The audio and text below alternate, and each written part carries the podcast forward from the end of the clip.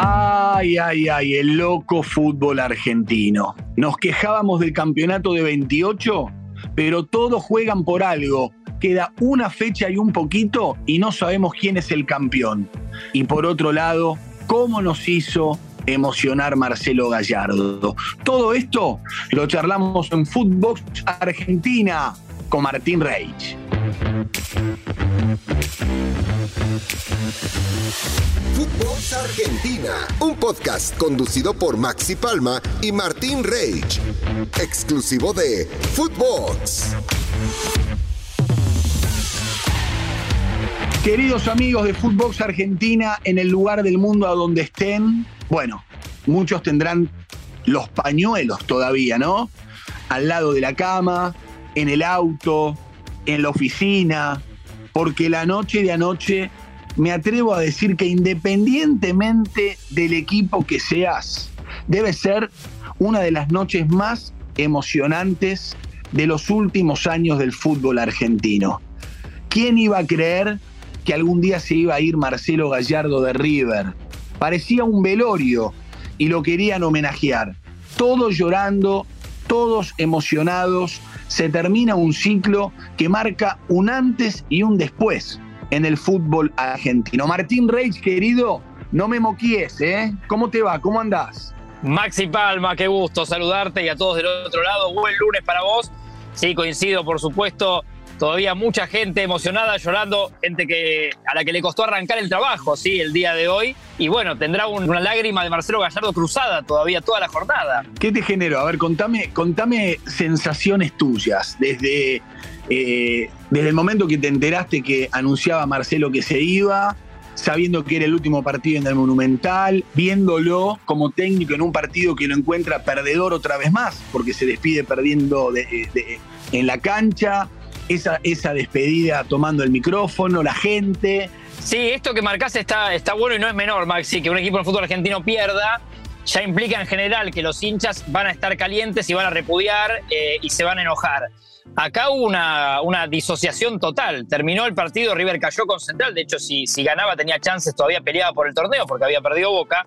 Y automáticamente la gente es como que olvidó eso, como que le medio Men in Black, ¿no? Le sacaron un chip y le pusieron otro. Y empezó la fiesta de Gallardo, merecidísima, por supuesto.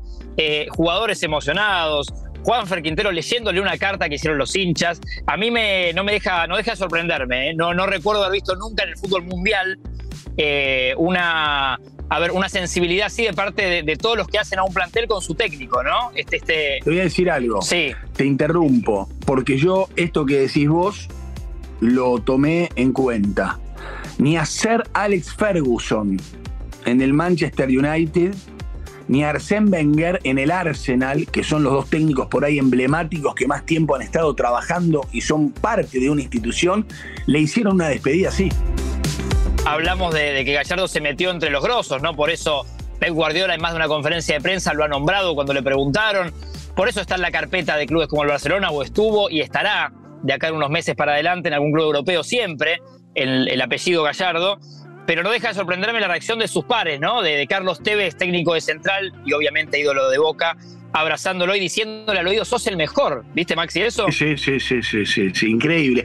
Por eso, eh, más allá de las emociones, y sorprendidos por ver a Enzo a moco tendido, que no lloró ni en su propia despedida, Francescoli. Ayer lloraba Francescoli, lloraba Patanián, lloraba Villarroel, eh, Villarreal, lloraba Brito, lloraban todos los jugadores, lloraba toda la gente. Eh, más allá de eso, que es increíble, marca un antes y un después, creo, y levantó la vara Gallardo. Yo creo que el análisis que tenemos que hacer de la presencia de Gallardo en River es que levantó la vara de la profesión, levantó la vara de la preparación, la estrategia y la táctica de los partidos, porque él, como ganador que fue, se ocupó de triturar rivales y los rivales se ocupaban de que no lo trituren en esos partidos. Entonces, levantó la vara tácticamente, levantó la vara profesionalmente a sus jugadores, nunca los hizo relajar y también levantó la vara de la gestión, porque Gallardo le exigió a Donofrio y le exigió a Brito levantar la vara en todos los aspectos. Y eso creo que es algo que el fútbol argentino necesitaba. Ahora, ¿cómo, va, cómo lo va a aprovechar y cómo sigue esta historia? No lo sé. Adhiero, Maxi, sí, sí, hizo mejores a, todos estos años los que lo rodearon. ¿eh? Eh, coincido con dirigentes que lo han reconocido, con jugadores, ha potenciado, ha sabido llevar momentos de, por ejemplo, Milton Casco, repudiado por muchos hinchas y, termina siendo el lateral casi de estos últimos años de River. De la Cruz, un jugador nivel europeo que va a estar en el Mundial, agradeciéndole a Gallardo cómo lo llevó también. Eh, recuerdo como muy repudiado por hinchas en sus comienzos. Y así hay un montón de ejemplos juveniles que ha potenciado, que ha vendido, ¿sí? como Julián Álvarez, como Enzo Fernández. Eh, bueno, innumerables eh, ejemplos que tenemos, hablaríamos horas de Gallardo, no tiene sentido, pero seas hincha del club que seas, me parece que tenés que reconocerle esto que vos decís, eh, el nivel de y el poder de gestionar, el compromiso con su trabajo y con no bajar nunca y sino siempre exigir y subir.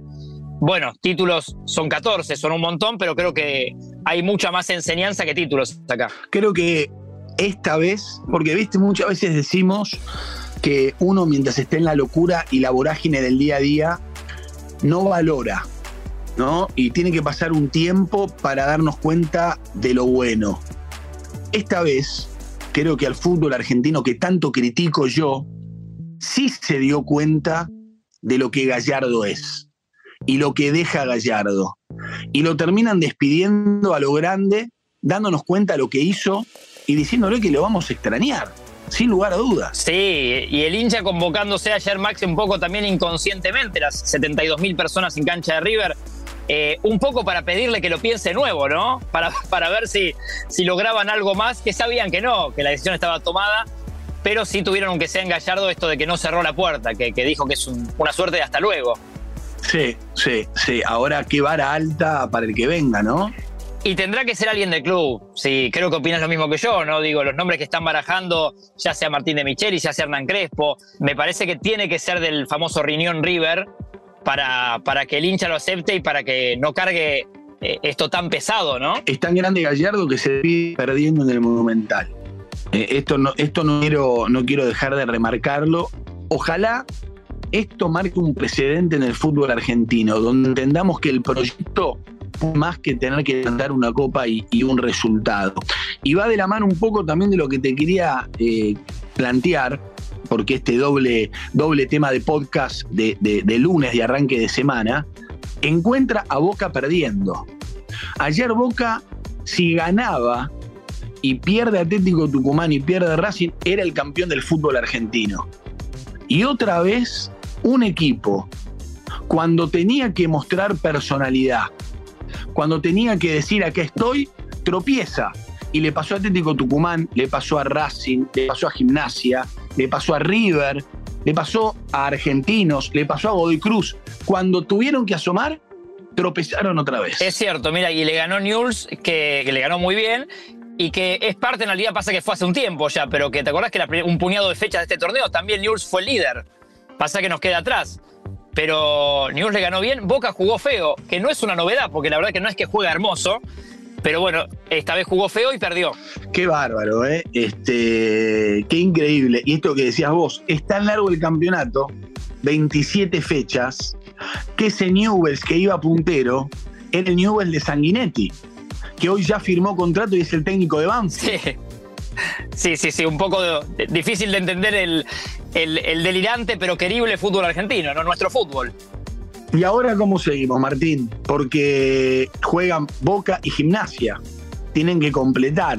Pero Gimnasia tiene que jugar, por eso digo, a la hora que escuchen el podcast, esto puede quedar viejo, pero Gimnasia tiene que jugar con argentinos, que está hoy ya Gimnasia lejos de la punta, pero obligado a sumar para meterse en la Copa Libertadores. Y Atlético Tucumán tiene un partido que lo puede volver a poner en la pelea por el título y Racing otro partido que también lo pone en la lucha por el título jugando con Boca en la última fecha. Sí, sí, sí, increíble. con River.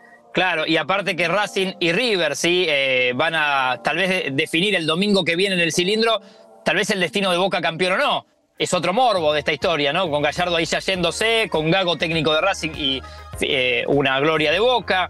Eh, bueno, habrá que ver qué pasa hoy. Y gimnasia caliente, Maxi, ya que lo nombras, y para terminar, porque juega hoy y juega el miércoles. Muy comprimido. Claro, claro, claro, claro. Bueno, Martín, es lindo encontrarnos los lunes, ¿eh? charlar un ratito eh, y tomarnos este cafecito para hablar del loco, atrevido, esquizofrénico fútbol argentino. Eh, la cuenta, la semana que viene. La cuenta? Sí, pago yo, olvídate. Yo te invito, pero sí o sí, pase lo que pase, el lunes que viene tenemos campeón del fútbol argentino. Y qué bueno, qué lindo encontrarnos entonces. Esperaré ese encuentro. Ahora, no tengo ni idea quién va a ser, ¿eh? No, yo tampoco, si no ya lo, ya lo hubiésemos dicho. Te mando un fuerte abrazo, Martín. Otro, Maxi. Abrazo grande a todos los fanáticos de Footbox Argentina. Chau, chau.